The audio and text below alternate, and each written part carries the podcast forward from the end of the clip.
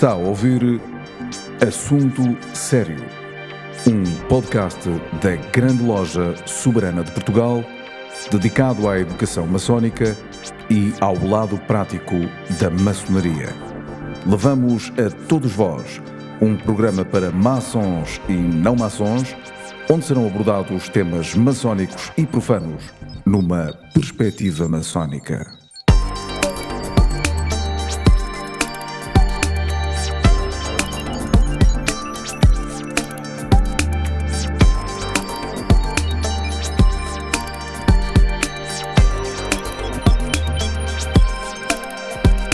Sejam bem-vindos a mais um assunto sério. Esta semana eh, temos como convidados o grão-mestre da Grande Loja Soberana de Portugal, João Pestana Dias, e Luís de Matos, autor e autor eh, do, do, do, tema, digamos assim, que vamos abordar hoje, é o seu livro Bestiário Maçónico. Eh, já sabem que podem entrar em contato connosco através deste endereço eletrónico podcast.g lsp.pt. Vou retificar dizendo glsp.pt, Grande Loja Soberana de Portugal. Um, e um, bestiário maçónico é algo que tem de ser explicado. Portanto, não podemos entrar assim de chofre no tema sem perceber o que é este tema. Uh, quem dá uh, a palavra inicial? João Pestana Dias, grão-mestre da GLSP. Muito bem, muito obrigado mais uma vez pelo, pelo convite. E, e, tendo em conta que este, que este, o tema deste assunto sério é o bestiário maçónico, nós não estamos a chamar bestas aos maçons, mas tem a ver com as bestas no sentido dos animais, eh, que eh, também eles são símbolos maçónicos. Eh, do galo, que, normalmente está no, no, na câmara de reflexão, a águia de uma ou duas cabeças, passando pelo pequeno povo do livro da selva de Kipling, os animais, embora raros, estão simbolicamente presentes na maçonaria. Eles lembram-nos que a observação da natureza é também instrutiva sobre a nossa condição humana. E, e, é sobre isso que nós vamos falar aqui com um dos especialistas da matéria, uh, o autor Luís de Matos. Luís, pontapé de saída foi dado, isto para utilizar um termo futebolístico, e nós já aqui falámos nisso, mas só em passa, não tem nada a ver com o resto. Uh, bestiário maçónico. Como autor, como autor deste livro, o que levou o Luís de Matos a escrever, a escrevê-lo? É porque não havia. Não, isto, com certeza. Claro. Eu tenho escrito muita coisa que já havia. Tá bem, mas de qualquer caso, das formas era importante escrever isto. Pareceu-me que sim. Um, há muitos bestiários medievais acerca do simbolismo dos animais. Uh, enfim, uh, na, na, época medieval, renascentista, renascentista etc. Uh, e existem muitos dicionários de símbolos sobre a maçonaria ao compasso, os quadros, tudo, tudo, os triângulos, etc. Contudo, a dado momento, eu perguntei-me onde é que eu podia ler mais sobre o simbolismo de uh, determinados animais que aparecem ao longo dos rituais maçónicos nos mais diversos ritos que existem no mundo inteiro. E encontrei-me com dicionários, os tais dicionários de símbolos, que são muito básicos. Quer dizer, quando aparece uh, um leão, eh, é o leão, é o animal uh, mais forte ligado à, à ideia de rei da, da, selva. Bom, isso é muito básico, não era exatamente isso que eu queria. Uh, eu estou ligado a um rito que é o rito escocês retificado, que faz uso de, de vários animais, designadamente o tal leão. O tal leão. E eu queria saber mais. Nos altos graus do rito escocês antigo e aceito, o símbolo do grau 33 é uma águia bicéfala. Porquê bicéfala? Partiu a cabeça em algum sítio? Porquê? Não, não entendia. E os dicionários de símbolos são muito vagos acerca da razão profunda e exata desse símbolo e limitam-se a descrever onde é que ele aparece e dá uma explicação filosófica muito, muito uh, tenue. Não, não chega para perceber.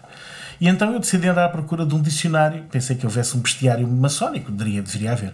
Procurei nos Estados Unidos, procurei na Inglaterra, procurei em França não encontrei em lado nenhum. Queres ver que tenho de escrever no bestiário maçónico? pois. Pensei, isto vai ser acerca aqui de dois ou três animais. Na verdade, o conjunto de animais que aparecem nos rituais maçónicos dos diversos ritos e nos diversos países é riquíssimo, é muito maior do que eu pensava.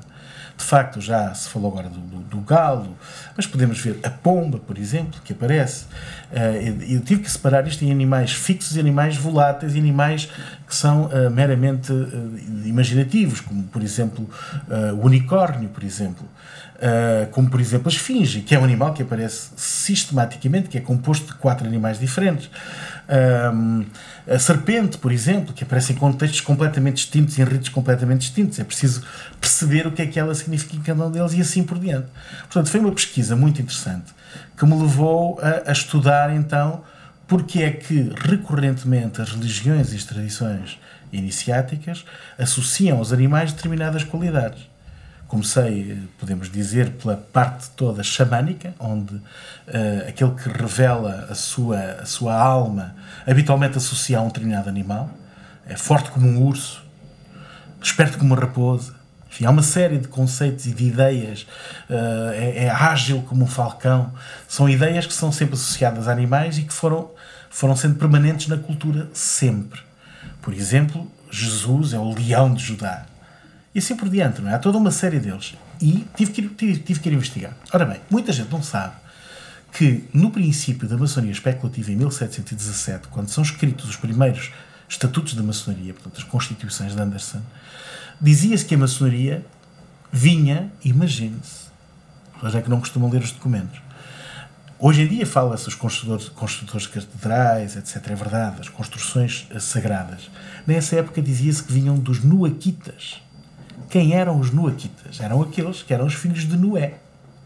E, portanto, o primeiro que conheceu os segredos da geometria e os segredos da construção não construiu um edifício, construiu uma arca. Uhum. E a palavra arca vai sendo ligada à palavra arcano, que é segredo, porque para construir uma arca é preciso conhecer o segredo.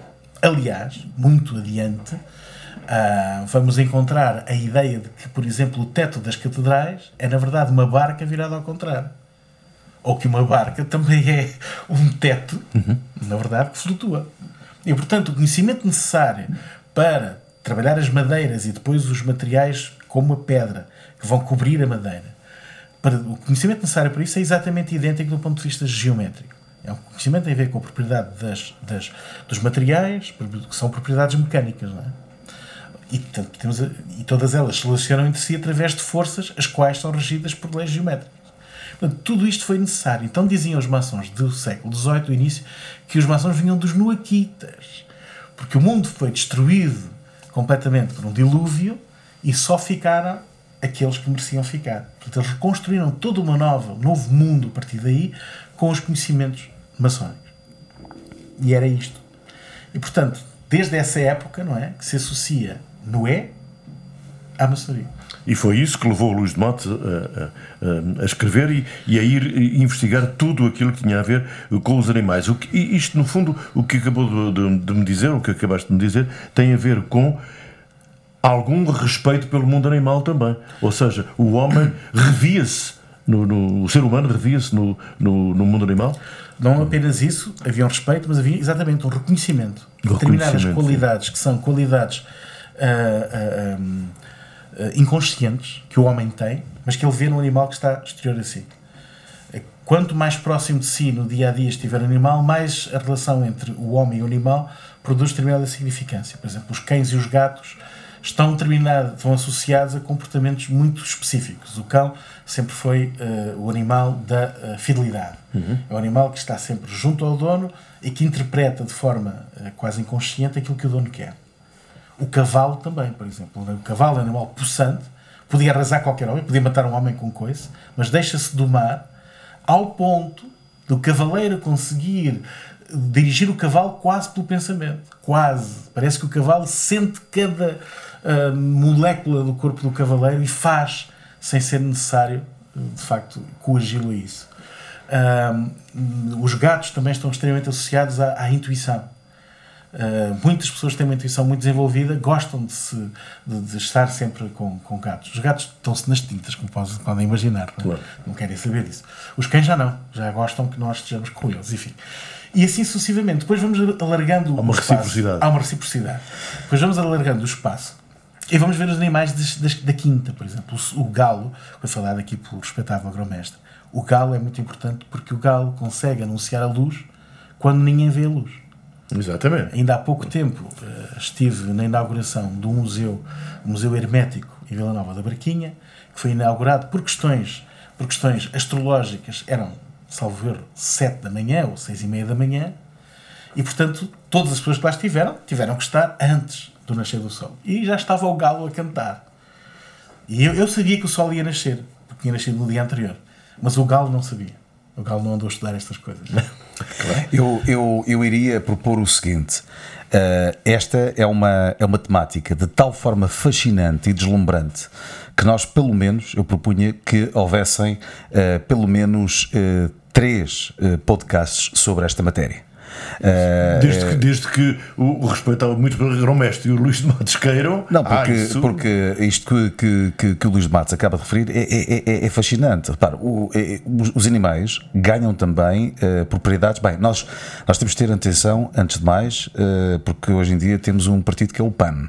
E, portanto, temos de ter cuidado quando falamos da, da parte do bestiário maçónico. Mas, por exemplo, o galo, que é o tal que anuncia a luz na escuridão, e, e outros animais ganham propriedades quase metafísicas estão ligados às próprias religiões. Por exemplo, o galo, na, na tradição cristã, personifica Cristo porque anuncia o novo dia da fé, mas também está associado à geografia de muitos santos, São Vito, eh, Santo Odília, e, e por exemplo, o, no, no, Islão é associada a Muezzin, que anuncia a oração ao amanhecer. Uh, embora ele diz que no Corão, se o galo canta à noite, é porque ele viu um anjo por outro lado, se um burro zurrar nas mesmas circunstâncias é sinal de que ele viu o diabo. Bom, enfim, eh, eu terminaria esta parte só dizendo o seguinte: o galo é, na ordem da iniciação maçónica, o primeiro animal que o maçom encontra.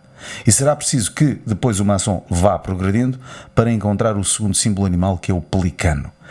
Eu acho que era interessante deixarmos aqui estas situações no ar para depois em outros podcasts nós fazermos uh, um segundo e um terceiro e um terceiro podcast, uh, se vos parecer bem. Ah, por, por mim, por mim parece-me sempre bem que estou a aprender. Agora, o Luís está a ensinar. A ideia, a ideia de separar em três, em três segmentos é interessante, podemos ir aos animais fixos, depois podemos ir aos animais voláteis, que são as, as aves, e depois podemos fazer um final que reagrupa tudo.